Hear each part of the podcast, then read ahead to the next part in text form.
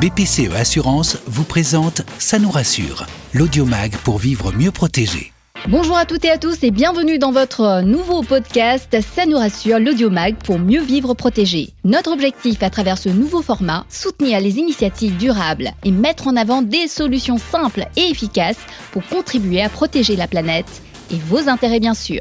Posséder un logement pavillonnaire, vous le savez peut-être, c'est le rêve de beaucoup de Français encore aujourd'hui. Et pour cause, l'habitation individuelle incarne un espace privé où règne le confort et la tranquillité. Et pourtant, ce rêve de propriété aujourd'hui soulève de vrais questionnements par rapport à nos modes de consommation et surtout aux problèmes d'ordre écologique qui lui sont étroitement liés. Mais comment choisir un logement durable? Quels sont ces nouveaux modèles d'habitation de demain? Et surtout, comment profiter des nouvelles solutions pour réduire son budget énergétique? C'est tout de suite que nous allons partir à la découverte de ces solutions grâce auxquelles confort et responsabilité ne sont plus des mots incompatibles.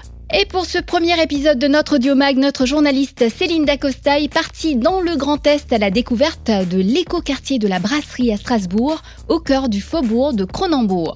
Cet écoquartier qui porte bien son nom puisqu'il a été justement construit sur une friche industrielle après démolition d'une partie des usines d'une célèbre brasserie. Allez, c'est parti oui, Acha, nous voilà dans l'Eurométropole de Strasbourg, ville verte résolument tournée vers l'écologie, une ville où le respect de l'environnement est primordial. On va d'ailleurs s'en rendre compte très vite hein, en utilisant les transports en commun pour aller dans l'écoquartier de la brasserie. Il faut savoir que le réseau de tramway de Strasbourg, c'est le plus long de France et il est même gratuit pour les moins de 18 ans. Alors pour nous, c'est mais c'est pas grave. On prend des billets, c'est parti. Prochaine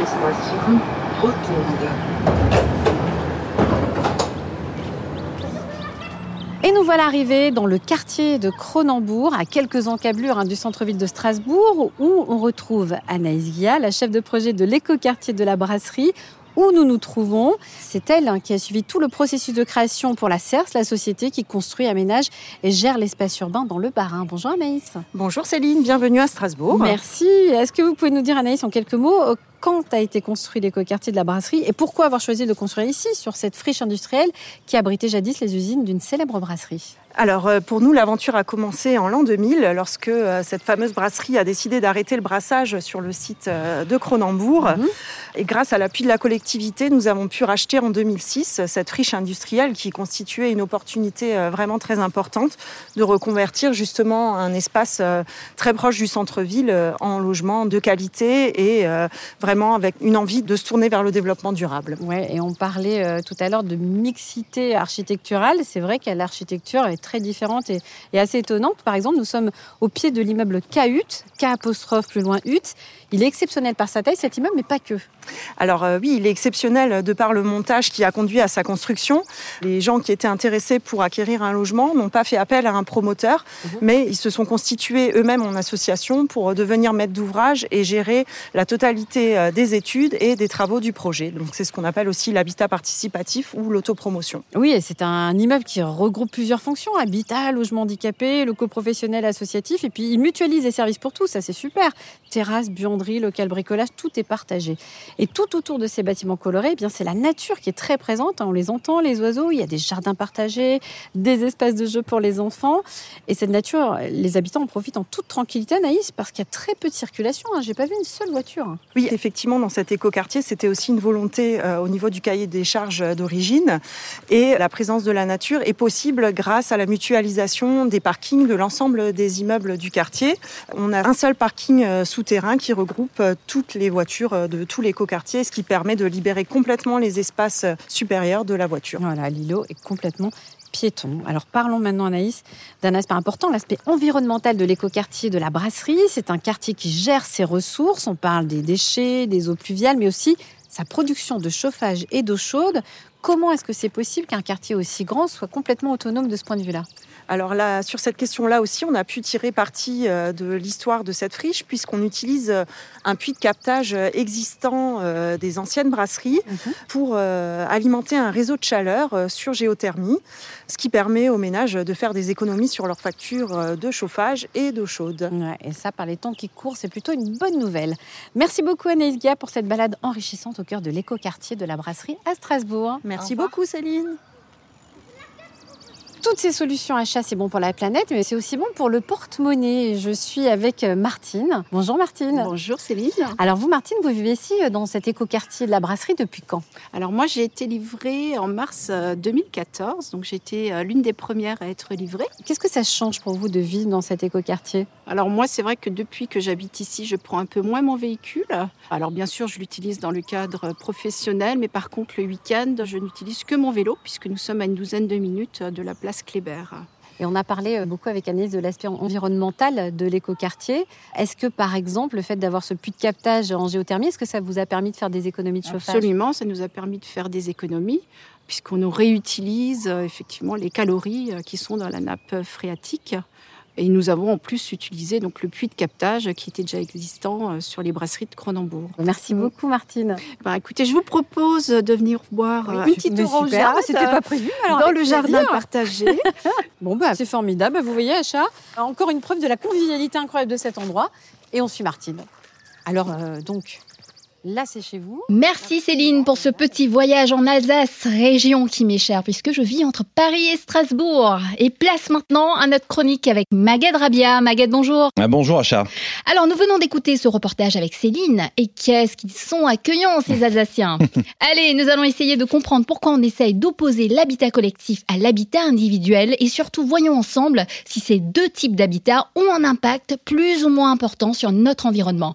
Allez, un peu de contexte, Maguette. Alors, Acha, Commençons tout d'abord donc par faire un état des lieux. Selon les derniers chiffres de l'INSEE, en 2021, la France compte 37 millions de logements. Sur ces 37 millions, l'habitat individuel représente 56% des logements contre 44% pour des logements collectifs. Alors, ces chiffres sont les mêmes qu'en 1982. C'est assez fou hein, quand on, on compare ces chiffres. Oui, mais depuis quelques années maintenant, la part de l'habitat individuel recule légèrement. Le nombre de logements collectifs augmente plus vite que celui des logements individuels, allant jusqu'à deux fois plus vite sur les cinq dernières années. Depuis 2013, achat par exemple, hein, les logements achevés sont plus souvent collectifs qu'individuels. Alors, pour bien comprendre, quels sont les impacts environnementaux de l'habitat de manière générale Alors, à l'échelle mondiale, l'habitat est parmi les premières causes de dégradation écologique. La consommation énergétique des bâtiments est le premier secteur d'émissions de CO2 au niveau mondial.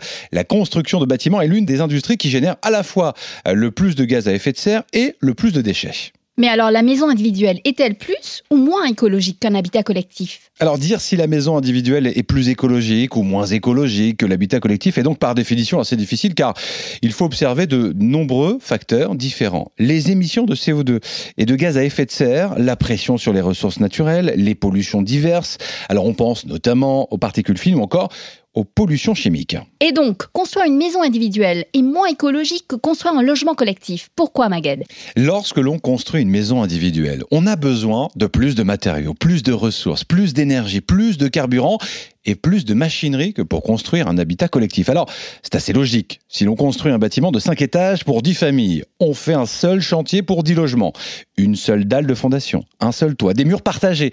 La construction d'un immeuble permet de faire ce que l'on appelle des économies d'échelle. On doit pouvoir donc s'interroger sur la pertinence du modèle de la maison individuelle qui découle à la fois de choix individuels donc et de choix collectifs. Alors faut-il aujourd'hui chercher à inverser la tendance, à proposer un modèle d'habitat différent, plus axé sur les logements collectifs, Magued? Alors achat du point de vue écologique, sans aucun doute. L'enjeu est aujourd'hui de proposer des typologies d'habitat plus adaptées à nos défis écologiques et sociaux. Alors améliorer l'habitat collectif, réduire et repenser l'habitat individuel, créer des politiques d'aménagement adaptées.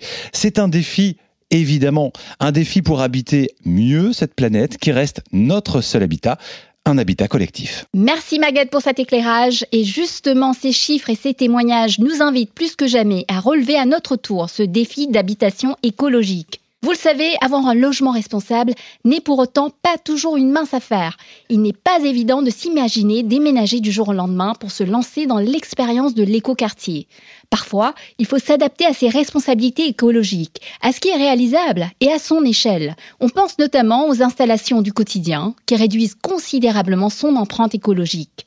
Notre experte BPCE Assurance, Marion Aubert, va maintenant répondre à nos questions pour nous aider à trouver ces solutions qui protègent la planète et le porte-monnaie. Marion Aubert, bonjour. Bonjour. Avec vous, nous allons essayer de comprendre ces grandes tendances et voir ensemble comment réduire l'impact sur notre environnement et de mieux vivre notre habitation avec des solutions vertes et adaptées. Alors, pour bien comprendre, quels sont les impacts environnementaux de l'habitat de manière générale? Alors, l'impact environnemental de l'habitat est double. En premier lieu, la phase de construction, mais on l'a dit tout à l'heure. Hein. Euh, quels produits sont utilisés pour construire le bâtiment? Ciment, béton, fenêtres, portes, tous ces produits peuvent être plus ou moins respectueux de l'environnement. Et dans un second temps, la manière dont on vit dans ce bien. Euh, par exemple, le mode de chauffage, ou la qualité de l'isolation thermique, ou de l'aération. Donc si je me chauffe au fioul, par exemple, qui est une énergie fossile, issue du pétrole, mon impact environnemental sera bien plus fort que si je me chauffe à l'énergie solaire ou en aérothermie. Si mon habitation est bien isolée et bien aérée, je me chaufferai moins en hiver et j'aurai donc moins chaud en été et donc moins besoin de climatisation, si j'en ai une. Je consommerai donc au global moins d'énergie et mon impact environnemental sera moindre. Alors Marion, on parle toujours de notre impact sur l'environnement, mais à l'inverse, quel impact l'environnement a-t-il sur l'habitat? Alors, les événements climatiques sont de plus en plus nombreux et plus forts qu'auparavant. On peut citer par exemple la sécheresse, la sécheresse, ça fait bouger les sols et donc les habitations. Et ça crée des fissures sur, euh, sur les bâtiments qui peuvent parfois être très importantes. Mais on peut aussi citer les inondations, les submersions marines, les tempêtes, le gel. Vous voyez, tout type, euh, tout type d'événements. Et le rôle de l'assureur est bien sûr d'assurer ses clients en cas de sinistre, mais il est aussi de proposer des moyens de prévention pour éviter que le sinistre ne survienne à nouveau euh, ou en amont des, des événements climatiques. Par exemple, prévenir un client lorsqu'un événement climatique est annoncé, pour qu'il anticipe, qu'il ferme ses fenêtres, qu'il arrête sa box, euh, qu'il ferme ses volets, enfin qu'il se protège et qu'il protège son bien.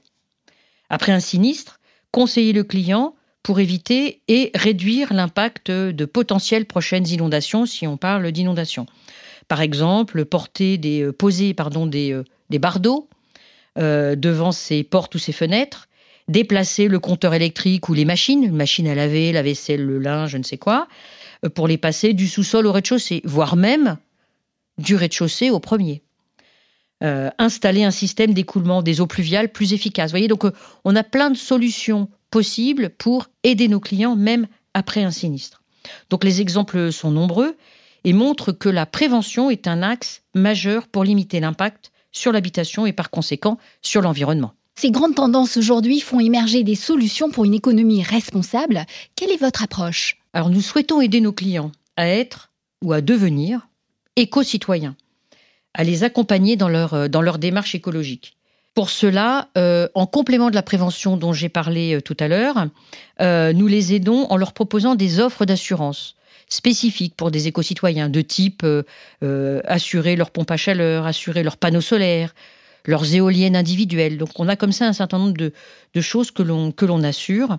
Et on va même jusqu'à assurer la perte économique en cas de non-production d'électricité verte. Donc nous assurons aussi euh, les maisons à ossature bois ou les chalets en bois, les toits de chaume. Vous voyez, c'est assez, assez mhm. varié, mais on essaie vraiment de, de proposer des solutions d'assurance pour euh, les clients qui sont euh, déjà, j'allais dire, un peu avancés sur ce sujet-là. Alors, comment accompagnez-vous euh, ces consommateurs, ces clients dans leur transition énergétique? Nos assurés peuvent, depuis leur espace assurance, choisir des artisans agréés de notre réseau pour être accompagnés dans leur réflexion sur leur transition énergétique. Par exemple, un DPE, le diagnostic de performance énergétique, ou pour avoir des conseils, des devis, puis après, bien évidemment, euh, faire, des, faire des travaux. Marion, parlons d'argent. Comment adapter ces démarches écologiques à ses propres moyens financiers? Différents types de travaux bénéficient de l'aide financière de l'État. Et des entreprises spécialisées dans ce type de travaux peuvent aider les clients à trouver ou à obtenir ces différentes aides. évidemment, tout le monde peut apporter aujourd'hui sa pierre à l'édifice du logement responsable, j'imagine. Oui, bien sûr, chacun en fonction de ses moyens et du lieu où il habite, bien évidemment. Alors, lorsqu'on a le choix, vaut-il mieux investir dans l'aménagement durable de son logement ou tenter l'expérience de l'écoquartier, comme on a entendu tout à l'heure avec Céline dans le reportage? Je pense que c'est totalement un choix individuel. Ça a l'air d'être absolument euh, génial de vivre dans cet écoquartier. Mais ça dépend des choix des uns et des autres. Je pense que les deux sont extrêmement intéressants.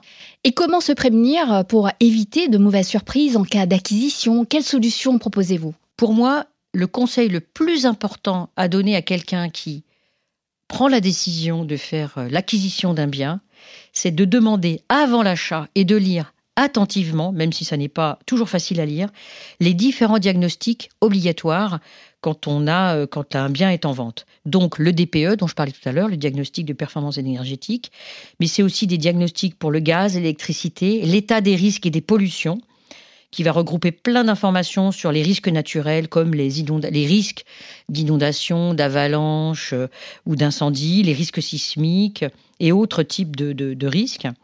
Et ces différents diagnostics vont vraiment permettre au client de savoir à quel risque il est exposé quand il achète son bien. Merci Marion Aubert pour toutes ces explications.